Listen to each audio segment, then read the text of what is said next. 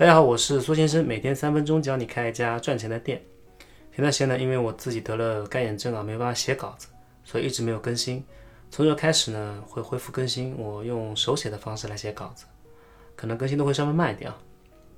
这节课呢，主要教大家用三个问题排除百分之九十九的快招公司。上节课的课后作业中讲的那些旗下有十几个品牌，每个品牌有上百家门店的公司呢，大概率就是骗人那个快招公司。所有全国范围内快速拓店的品牌，基本上都是有快招公司的影子的。这里所说的快招呢，是指快速招商的一个简称，他们就是以招商为主要盈利手段的。这类公司擅长在短的时间之内，很短的一个时间之内，通过山寨啊一些手段。打造或者包装出一个或多个的知名品牌，然后通过搜索引擎竞价排名诱导意向客户去点击。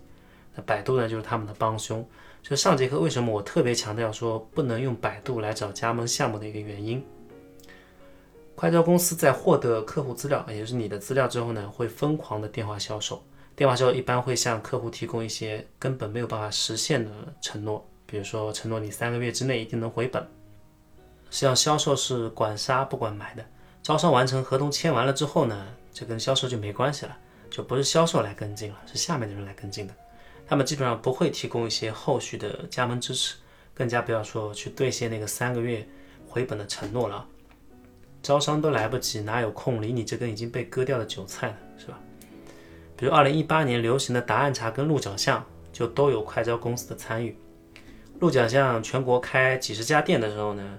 山寨鹿角巷已经开了三四千家了，一条街上可能有五家鹿角巷，五家都是山寨，基本上都会出现这样的情况。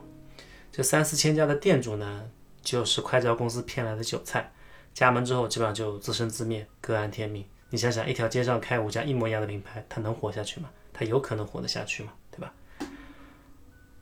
我们呢可以通过三个简单的问题来辨别这些快招公司。下面这些问题你都可以问去问他们的销售经理啊。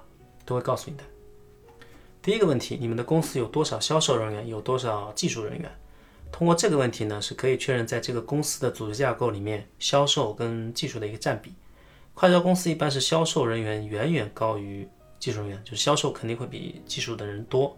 比如一个公司里面门店有两百家，销售二十个，技术人员只有三个，那基本上就判定这个公司是快销公司。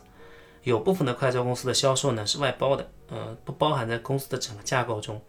基本上你去他们公司可能看不到销售，这是因为他们销售外包了。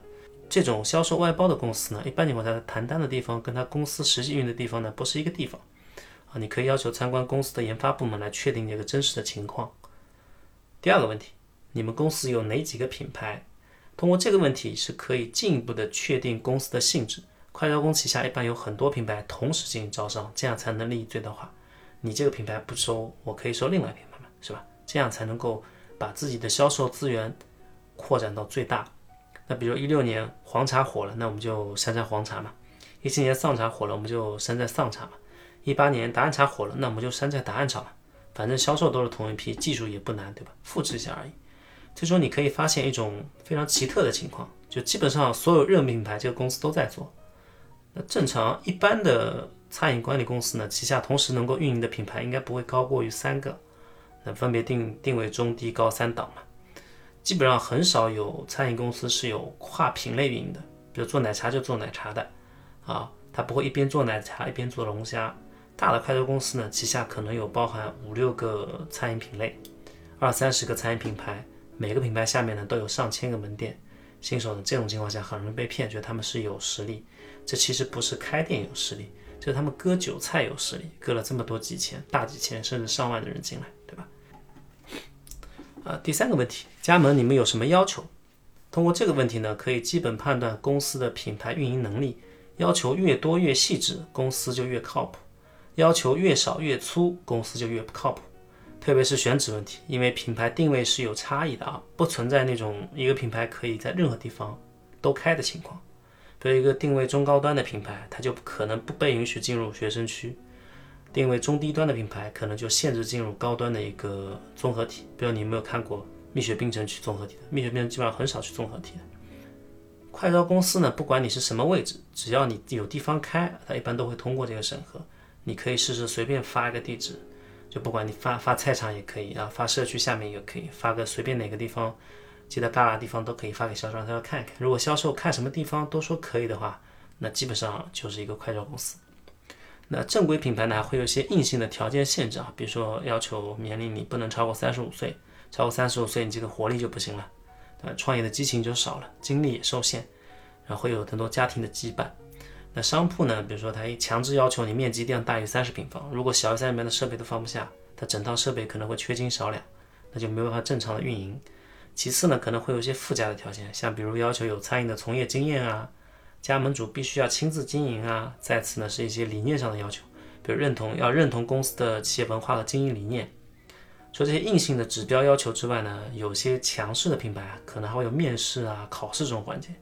比如你过了一个初审，加盟商呢还要进行几个部门的面谈审核，可能还要到一个区域经理那边去面谈审核。培训完成之后呢，可能还要参与考试，考试通过了你才能开店。比如我之前举过的那个一点点例子。还有个武汉的加盟商，店铺已经装修好了，考核没通过，那总部肯定不会让你开的，对不对？只有你考过这个考试之后，他才能开。最终这个加盟商是两个月之后才开业的，铺子空空晾了两个月，这个其实是对加盟商的一个负责任的态度啊，也是对品牌负责任的态度。如果他不负责任的话，他完全可以让提前开，没关系，反正你死了又不关我事情，我也不会少钱。问完这三个问题呢，基本上快招公司都已经被你筛选掉了啊。那好，今天呢，我们这节课主要讲的呢是怎么用三个问题来排除百分之九十九的快招公司，给大家留个课后作业。你觉得快招公司为什么能赚钱？他们是怎么赚钱的？欢迎留言分享你的观点。你也可以在评论区下留下你的开店问题，我会定期抽取关注高的问题，在节目中进行解答。